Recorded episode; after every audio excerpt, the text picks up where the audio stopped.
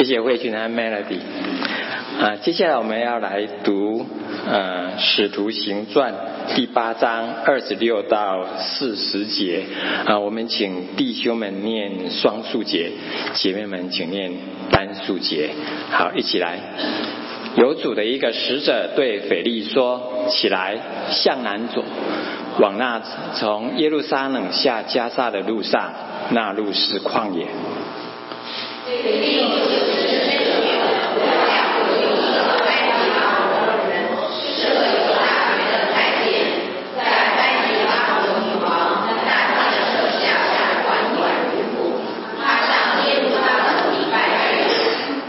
现在回来，在车上坐着，念先知以赛亚的书。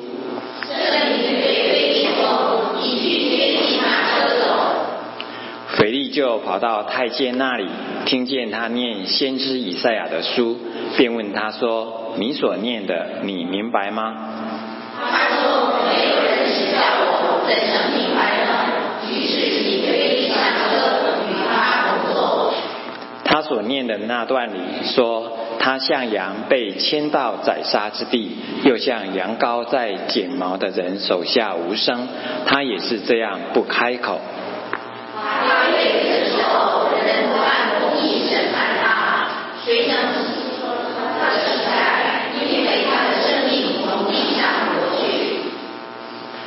去。太监对腓力说：“请问先知说这话是指着谁？是指着自己呢？是指着别人呢？”腓力就开口从这地上起，对他传讲耶稣。二人正往前走，到了有水的地方，太监说：“看哪，这里有水，我受洗有什么妨碍呢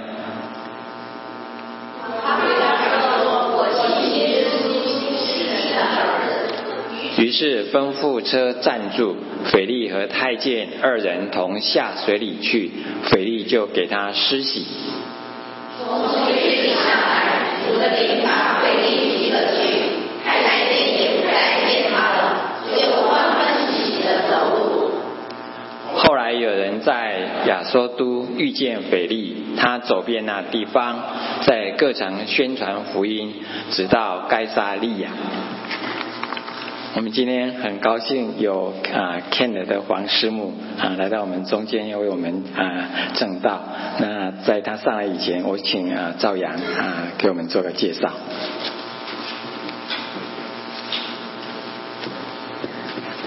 今天我们有个特别的讲员，这讲员也非常的谦虚，他就跟我讲哦，随便介绍就可以了，就叫我黄师母就可以了。那实际上，王师母是非常非常非常特别的一个神的仆人，他啊、他经历非常的广，他是一个双料，怎么讲？他既是王师母，在 Ken 那边服侍多年，他又是一位刚从神学院毕业的一个啊、墓道啊，没是一个一个传道人，说是双料。另外，他的属灵的恩赐，在台湾的时候，他就是黄师啊啊黄牧师的那校友同学。然后最近的话，他又重返，除了那个啊孩子长大以后，他重返那个神学院，又在这边念了一个神学啊学位，所以他又是一个双料。我们很高兴有王师母今天来跟我们分享，把时间交给他。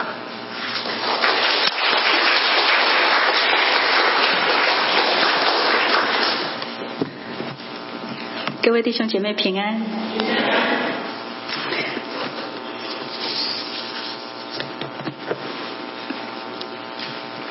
感谢神的恩典，让我能够啊站在这里跟大家一起来学习神的话。当然，我也要谢谢啊王伟林牧师的邀请。在这里，我代表啊肯特华人基督教会的弟兄姐妹，还有黄牧师，在这里啊向所有的弟兄姐妹问安。让我们一起来祷告。父神，我们的心感谢赞美你，愿你自己的圣灵在我们的当中来带领我们的敬拜。主耶稣，恳求你的宝血再一次来遮盖、来洁净我们。我们把从头到末了敬拜的时间，恭敬交托在你的手里。愿主你自己的圣灵来带领我们。主耶稣，孩子也把今天讲台的信息仰望在你的手里。愿你自己圣灵的恩膏来高抹我的口，成为你自己话语的出口。主也把弟兄姐妹的心仰望在你的手里。愿你所赐下的是谦卑受教的灵。所以说，你帮助我们传讲的和领受的，都同盟你自己话语的造就。耶稣，我们敬拜你，我们爱你，荣耀归给你。奉耶稣基督的圣名祷告，阿门。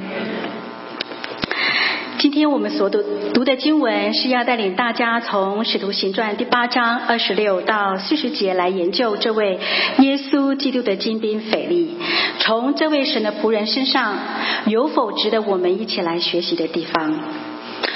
首先，我们先从时代背景来看。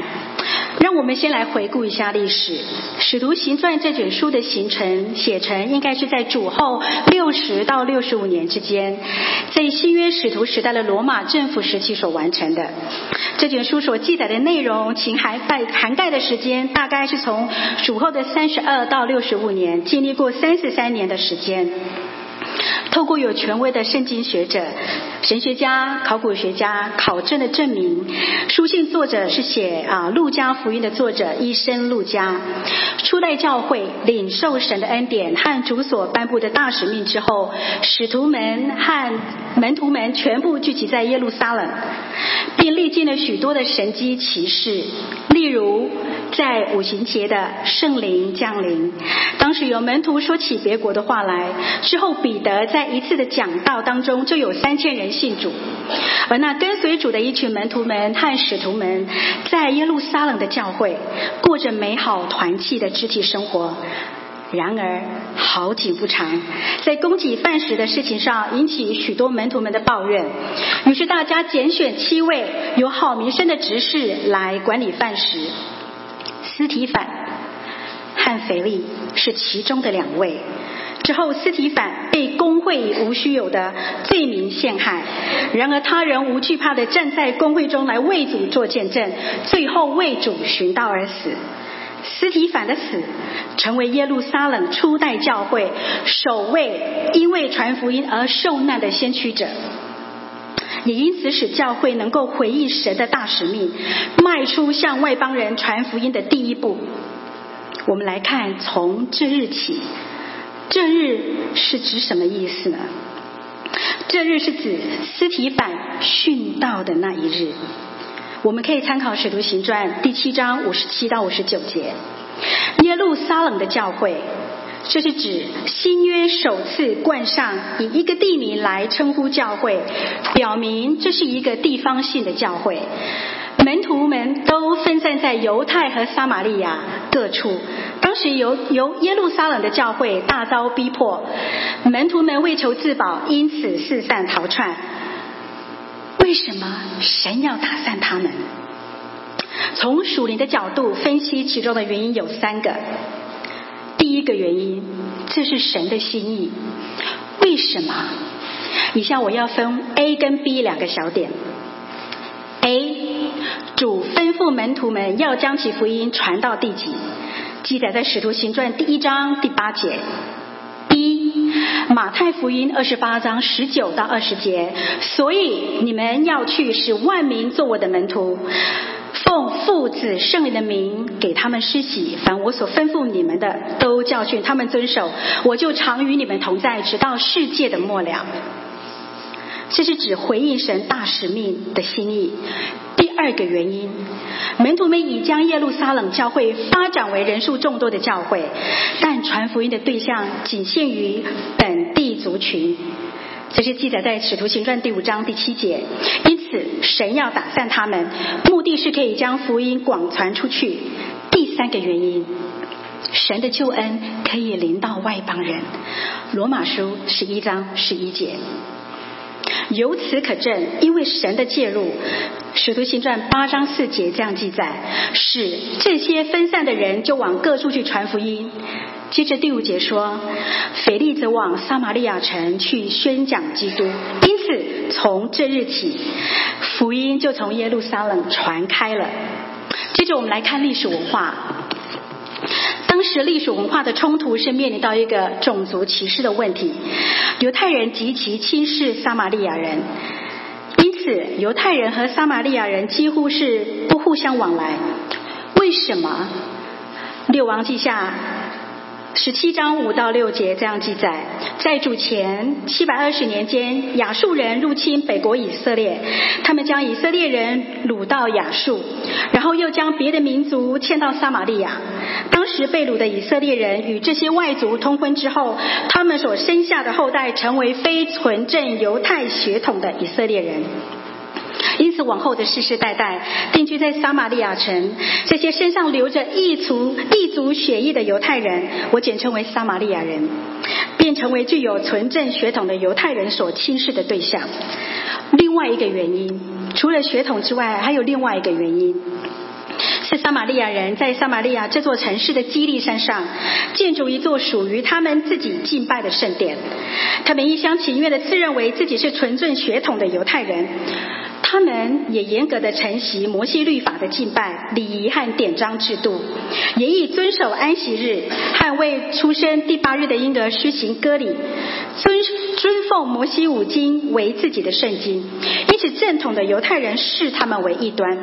然而，因着腓力顺服圣灵的引导，勇于跳脱传统的框架，顺利的将福音传入撒玛利亚，成为一位介于犹太人和撒玛利亚人之间的和平使者。最后，我们来看地理位置。我可以放一个图吗？哦，没有办法再放大了哦。好，没关系。从地图观察当时的地理环境，犹太的啊南部的犹太地到北部的加利利的行程，按照一般人的想法，为了缩短旅程的距离，通常会啊做出求近舍远的选择。然而当时的犹太人他们是舍近求远，他们选择不经过中间是撒玛利亚，他们选择不经过撒玛利亚。而是刻意的先过约旦河东，然后绕道往北行一段路程，最后乘船经过约旦河，这是约旦河。不晓得你们可以看的试试看喽，约旦河。也许你们圣经后面有有一些呃巴勒斯坦的地图，你们可以对照看。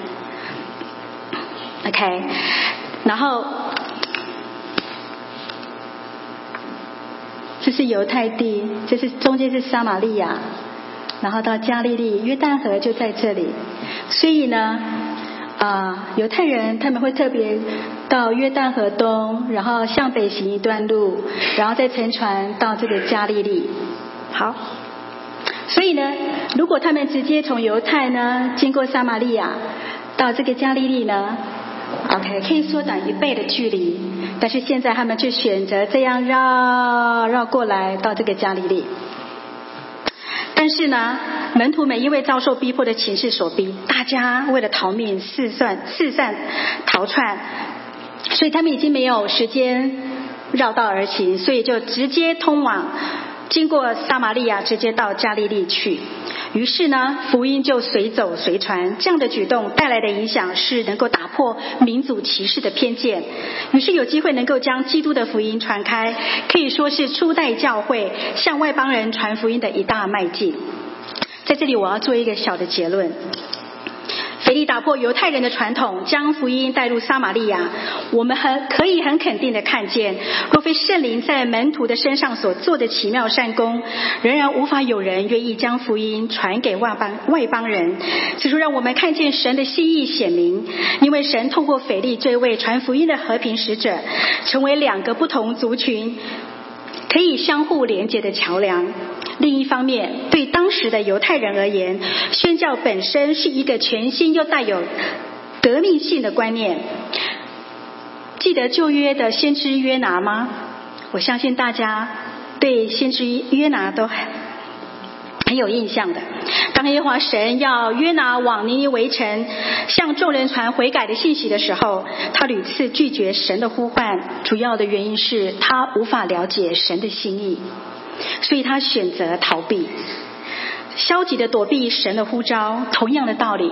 尽管主耶稣已经颁布了大使命给门徒们，要他们去使万民做我的门徒，甚至在升天之前还再次命令他们，要在耶路撒冷、犹太全地和撒玛利亚地级做主的见证。当时所有的门徒就是无法跨越这道鸿沟，无法撇下心里的障碍，走出耶路撒冷，向外邦人来传福音。直到神亲自插手，让大逼迫临到，于是他们被赶出耶路撒冷。然后四散的逃往犹太全地和撒玛利亚，这一路上随走随传，于是成就了神的大使命的心意。这个就是我们常常说的 The Great Commission。记得《使徒行传》七章五十九到六十节，记载斯提凡是第一位在初代教会为主殉道的门徒吗？他为主所留下的鲜血，成为兴旺教会的福音种子。而腓力呢？他不仅是一位介于犹太人和撒玛利亚人之间的和平使者，也是初代教会第一位向外邦人传福音的宣教大使。今日我们要跟随腓力的脚中，来看圣灵如何引导腓力，向一位来自非洲的埃及阿伯人做个人布道，使其福音可以被广传下来。腓力有什么值得我们学习的地方呢？神如何重用腓力呢？接下来我们一起来看本论的部分，从二十六到二十九二十九节，我们先来看腓力的个人特质，它是记载在《使徒行传》的第六章第三节。从哪里知道腓力是一位顺服上帝旨意的人？《使徒行传》六章一节，如果你有圣经，可以跟我一起打开来看。当时门徒增多起来，有人发怨言，因忽略了寡寡妇的需要，使门徒们使徒们招聚众门徒来，在在当中选出七位有好名声、被圣灵充满、智慧充足的人来管理饭食，好让使徒们可以专心祈祷、传道为事。腓力是被选出来七位当中的一位。这里说的好名声，是指在生活上有好的见证。被圣灵充满，指的是过一个正常的基督徒生活，能够让圣灵来管理你生活中的一切，并且结出圣灵的果子。智慧充足呢，指的是这样的人有高度的灵敏和机智，也可以说是一位诚实可靠，同时具有属灵方面见解的人。在斐利未被选为执事之前，他其实就是一个服侍神的人，是主的跟随者。他不是受人的服侍，乃是尽心竭力的侍奉主，并且有一颗愿意服侍别人的心。另一方面，他也是一位可以和其他执事们一起同心、分工合作的将饭食的事宜管理的非常妥当。主耶稣告诉我们：我们在小事上忠心，在大事上也能忠心。所以，弟兄姐妹们，当我们在教会服侍的时候，我们不要互相比较，因为无论事工的大小，在神看来都是一样重要。但要重点的是，我们的焦距应该放在哪里？我们应该将自己的优先次序先摆在对的位置上，这样的服侍才能讨神的喜悦。守的新传六章七节，于是神的道就兴旺起来，门徒数目增加甚多。提摩太前书三章十三十三节这样说：善做执事的，自己就得到美好的地步。并且在耶稣基督里的正道上大有胆量。神赐给腓力有充足的胆量，能够为主传福音、做见证，不是因为选为执事的身份，其真正的因素乃是他可以随时倚靠上帝，把神的心意置于首位。于是神就提拔他，赐给他胆量和口才，能够放胆传讲神的话。接下来我们来看腓力如何跟太监的相遇。这是从二十六节开始，有主的使者对腓力说：“起来，向南走，往那从耶路撒冷下加萨的路上去。”此处从耶路撒冷山山上经伯利恒和希伯伦，要南下走到地中海边，途中要经过一段的旷野，才能到达地中海海边的加萨。从耶路撒冷到加萨这段路程大约一百多公里。加萨是一座古城，位于希伯伦大约西边大约六十公里的地方，距离地中海海岸大概约五公里。这个著名的加萨往下可以通往埃及，顺沿着滨海大道。尚可到达两河流域。腓力走的是一条通往加萨的旷野路程。在出发之前，他完全不知道此行的目的何在，但是他顺服神，遵从神所差派的使者的话去行。好，让我们来思考一下腓力的立场。如果是你，你心里的想法是什么？你认为是神的使者搞错了吗？让腓力跑到那么远的地方去，特别是在旷野的地方，要做什么呢？但是此处提到腓力是一位顺服圣灵的人，听从神的话，不看环境的艰难，马上就动身前往加萨。二十七节，我们来看圣经。不料，在原原文的意思是：看啊，埃及阿伯人的解释。现在现在有的中文圣经新译本翻译为伊索比亚，但是许多解经学者都认为埃迪阿伯啊，在旧约圣经的名字是古时，这是记载在以赛亚书十八章第一节，在这里有特别提到古时。繁体字和简体字的中文和合本圣经仍旧翻译为埃迪阿伯，就是现今的现在的埃及和苏丹的这个地方。它是位于非洲的东北部。这埃迪阿伯呢，在旧约的原文字义是指烧焦的脸，指的就是黑色皮肤的人。在耶利米书十十三章二十三节这样说：古时人岂能改变皮肤呢？豹岂能改变斑点呢？由此可证，埃迪阿伯人指的就是黑人的意思。好。在行进的路程当中，发生了一件令人想不到的事，竟然在半路上遇到埃迪阿伯女王甘大甘大基的太监。那这位太监呢，是甘大基手下总管银库的财务大臣。他到耶路撒冷礼拜，表明他是一位敬畏神的人。因为自己的身份特殊，太监的缘故，按照犹太的律法，《生命记》二十三章第一节。他的特殊身份是不可以允许进入圣殿礼拜的，只能在圣殿外围敬拜。所以我们可以猜想，他大概是参加耶路撒冷的朝圣节期，如今在回程的路上，在进行中以阅读犹太经卷解闷。当这位埃提阿伯的太监坐在车上开口念以赛亚书的时候，二十九节圣灵对腓力说：“你去。”贴近那车走，三十节，斐利就顺服的跑到太监那里，贴近他所乘坐的车子，抓住机会要向他传讲耶稣。斐利是用跑的，因为如果斐利如果慢慢走，那么传福音的机会可能就失去。同样的弟兄姐妹，今天神如果感动你去向别人传福音。你不要消灭圣灵的感动，就是单纯的顺从圣灵的引导，让神使用我们，成为他传福音的出口。叫人信主是神的大能，而我们是他使用的器皿。在斐利一生的传道生涯当中，令人印象最深刻的事件，就是他在往加沙的路上，因为顺服神的话而改变原来的路程。在撒玛利亚这个地方，与埃及阿伯人女王甘大基的太监相遇所发生的点点滴滴，让我们来为自己创造一个想象的空间，跳进去圣经的里面，让我们来想象，这是一个非常戏剧化的转变，好像冥冥之中被事先设局，一步步引导两位主角在一处特定的地方相遇，地点就在撒玛利亚。更巧合的是，当腓力对这位太监传讲完耶稣之后，在他们前面的不远处就出现了有水的地方。于是这两个人共同完成了一个革命性的举动。第一位外邦人信主了，也重新改写了自古以来以色列人和撒玛利亚人之间民族歧视的历史。哎呀，这真是辉煌荣耀的时刻。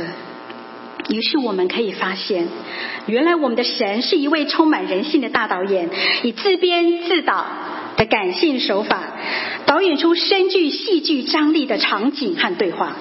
所有的铺陈和对白的设计，似乎都早已被神所掌控。原来他们两位的相遇不是偶然，是神救恩计划的一部分。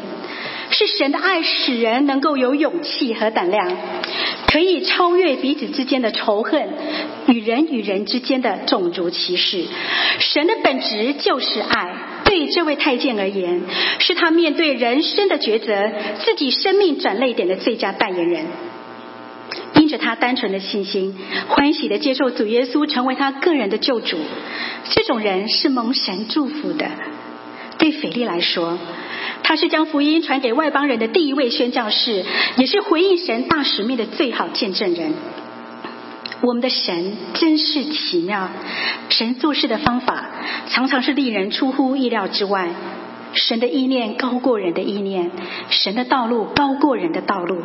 但是有谁能猜透神的心意呢？第三，我们来看腓力对圣灵的敏锐。从腓力的身上，我们看见一个侍奉神的人，他的心对圣灵是完全敞开的，是完全顺服的。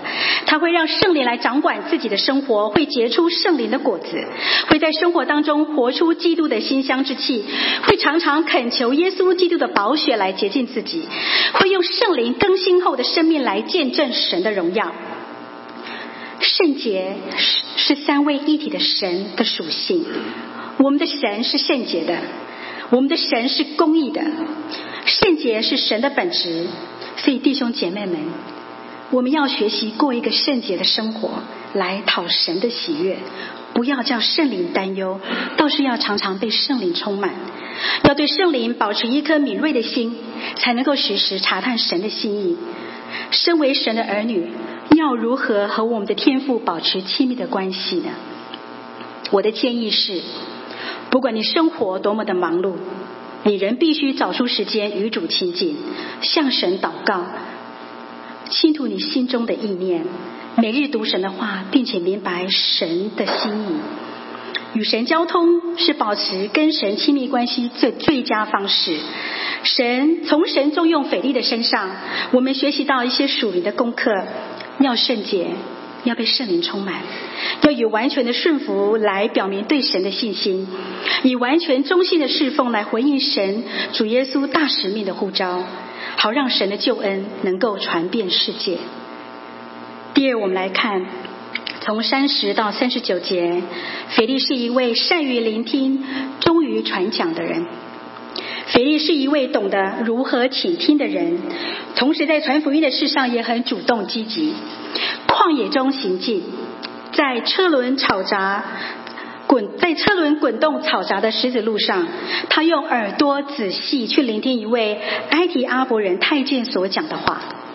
我们必须要了解，古代人念书是用朗读的方式，所以腓力很清楚知道这位太监是在念以赛亚书。所以紧接着马上问：“你所念的，你明白吗？”在这里，我们看见腓力找到一个传福音的切入点。为什么？我们都知道，学习如何问问题是一门学问。每一个人遇到疑惑，都会想提出问题来厘清答案。但是提出好的问题，却是能够点出问题的核心所在。三十一节这里说，这位太监。对斐利说：“没有人指教我，怎能明白呢？”于是请斐利上车与他同坐。其实我们看到太监勇于承认自己的有限和无知，并且有一颗愿意学习、谦卑的向人请教的心智。太监他敬畏神，也热心的追求明白神的话。从观察斐利的穿着和观察斐利说话的口音。太监认出腓力是一位犹太人，可以帮助自己明白所念的经文。三十二、三十三节，太监所念的经文，这是为腓力创造一个可以宣讲福音的大好机会。从此次，我们清楚看见整个事情的发展有圣灵的引导。神差遣腓力到一个特定的地方，预备太监与他相遇，让腓力有机会听见他朗读以赛亚书的经文。这正巧是宣讲福音信息的最好开场白。他们的相遇不是偶然，是恩典的神为普世人所预备的救恩。先知的预言。三十二、三十三节这两节经文是指以赛亚书的五十三章第三节到五十三章第七节到第八节。这是讲到神的仆人忍受各种凌辱，担当众人的罪过，成为代罪羔羊的一段预言。这位神的仆人为我们赎罪，最后被神高举。以赛亚书第四十九章到第五十七章，犹太人对这段经文的理解与我们不同。这些篇章被后人尊称为 “servant songs”，就是仆人之歌的意思。此处仆人指的是谁呢？在一些的经文里面，有些犹太人认为仆人是指以色列，另一些犹太人则认为是弥赛亚。弥赛亚就是救世主的意思。然而，太监所朗读的经文，这是以赛亚书第五十三章第十一节，其中提到的仆人，就是预言中的弥赛亚。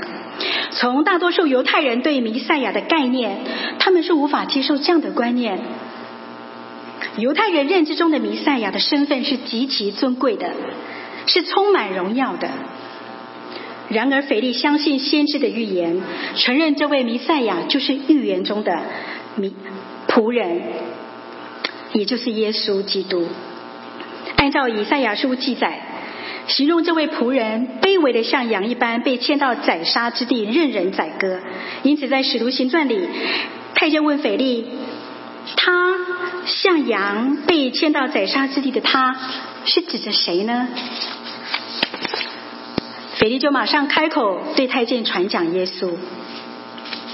腓力是第一位将这段经文的他解释为耶稣，这是解经里的一大突破。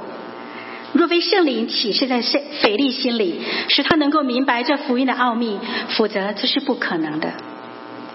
我们来看三十五节，腓力就开口从这从这经上起对他传讲耶稣。圣经中有许多的预表和预言。的部分都是指向耶稣基督，而耶稣基督也是整本圣经的中心思想。从旧约一直到新约，无不启示这位神的独生爱子。这位太监不明白圣经真理的最大问题，就是他从未知道耶稣是谁。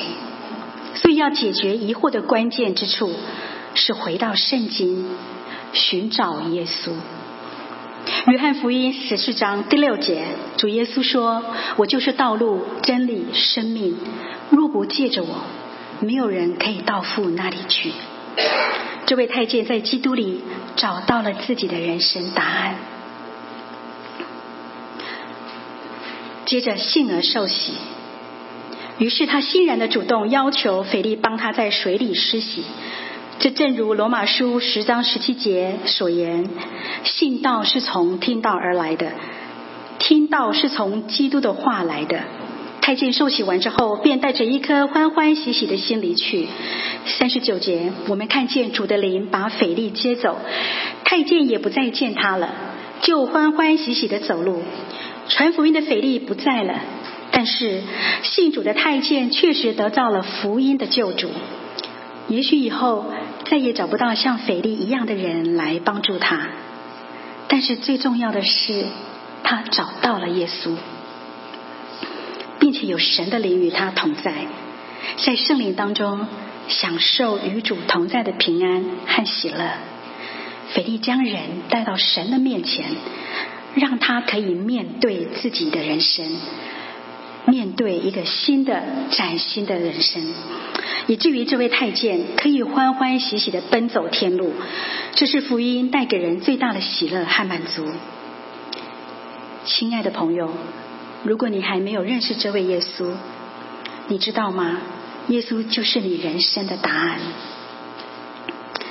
最后，我们来看四十节，腓力如何预备自己成为主的器皿。腓力是一位熟读圣经的人，以至于当太监在朗读经文的时候，他马上就知道这段经文是出自于以赛亚书。从腓力给的答案，让我们发现腓力不仅熟悉旧约，也能将旧约的预言的这位弥赛亚耶稣基督传讲出来，带出救恩的信息。腓力对太监传讲耶稣，直接表明耶稣就是应验了旧约先知所预言的那一位。弟兄姐妹们，主耶稣忍受不公平的待遇，以自己的无罪替代有罪的我们，甘愿背负世人的罪，死在十字架上，死后被埋葬，第三日复活，并且向众人显现。最后一次是五百人。我们知道主已经从死里复活，因为他已战胜了思维罪恶和死亡。带给我们永生的盼望。菲利他也是一位从中心传扬主福音的人。腓力顺服圣灵的引导，不以受歧视、被犹太人拒绝往来的撒玛利亚人传福音为耻，而是能够抛开传统的束缚，让神的救恩传出去。埃提阿伯太监虽是一位在甘大基女王手下的财务大臣，但也是一位认真追求的寻道者。无论是位居高官，或者是市井小民，他们都需要福音，都需要耶稣。腓力不仅向群众传道，也做个人布道。腓力可以公开宣讲福音，也可以私下做个人协谈，这是值得我们学习的地方。最重要的是，他深知叫人信主是神的大能。不是自己的功劳，所以将一切的荣耀完全归给神。最后，我们来看他如何栽培他近前的后裔。在《使徒行传》的第八章四十节，后来有人在亚索都遇见腓力，他左边那地方在各城宣传福音，直到该撒利亚。腓力沿着地中海往北去传福音，就进了传福音的哦。直到该沙利，腓力沿着地中海来到该沙利亚，就进了传，就啊，等一下，腓力沿着地中海往北去传福音，最后定居在该萨利亚。哦，我们要来看《使徒行传》的二十一章第八节。如果你有圣经，我们可以一起来看哈。这是最后一个经文，二十一章第八节提到保罗离开那里，来到该萨利亚，就进了传福音的腓力家里，和他同住。他是那七位执事当中的一位，他有四个女儿，皆是说预言的。这里是提到，在二十多年之后，腓力已经建立家室，并带领他的四个女儿一起来服侍神。腓力预备自己成为主的器皿，也预备神所赐给他的产业。他重视孩子的灵性与品德，以言教和身教的方式，用心栽培他的下一代，可以为主来使用，使他们能够成为近前的后裔，如同旧约里的约书亚说的。至于我和我家，我们必定侍奉耶和华。最后结论，亲爱的弟兄姐妹，我们今天从腓力的身上学到许多，学到许多宝贵的属灵功课。但是，要如何行才能成为耶稣基督的精兵？要顺从主的命令。若圣灵感动你去向某个人传福音，请不要消灭圣灵的感动。学习放下自己的主权，顺着圣灵的引导，成为让神使用的器皿，彰显他奇妙的作为。第二，要常常亲近神，要依靠圣灵，并保有一颗敏锐的心，在寂寞中学习聆听主的声音。传福音的时候，也要衷心的传讲神的话。例如，勤读圣经可以帮助我们明白神的话，认真的追求真理。不仅要清楚明白神的话，也要学习将信仰真正的落实在生活里，活出基督的生命。最后，要把握机会，常常装备自己。例如，要固定的主日敬拜生活，参加教会的门徒训练课程。主日学、祷告会，小组查经等等，这些都是可以帮助我们清楚明白圣经的真理，也可以让我们的属灵生命能够长进。要成为耶稣基督的精兵，没有捷径，而是愿意放下自己的身段，谦卑的委身在神的面前，靠着一步一脚印的努力，预备好自己，随时等候主的差遣。让我们一起同心祷告。父神，我们的心感谢你，透过腓力的生命，让我们能够学习如何成为一位被神使用的的器皿。愿主你圣灵常常来提醒我们，教导我们，凡事能够讨你的喜悦。主耶稣，谢谢你，奉耶稣基督的名祷告，阿门。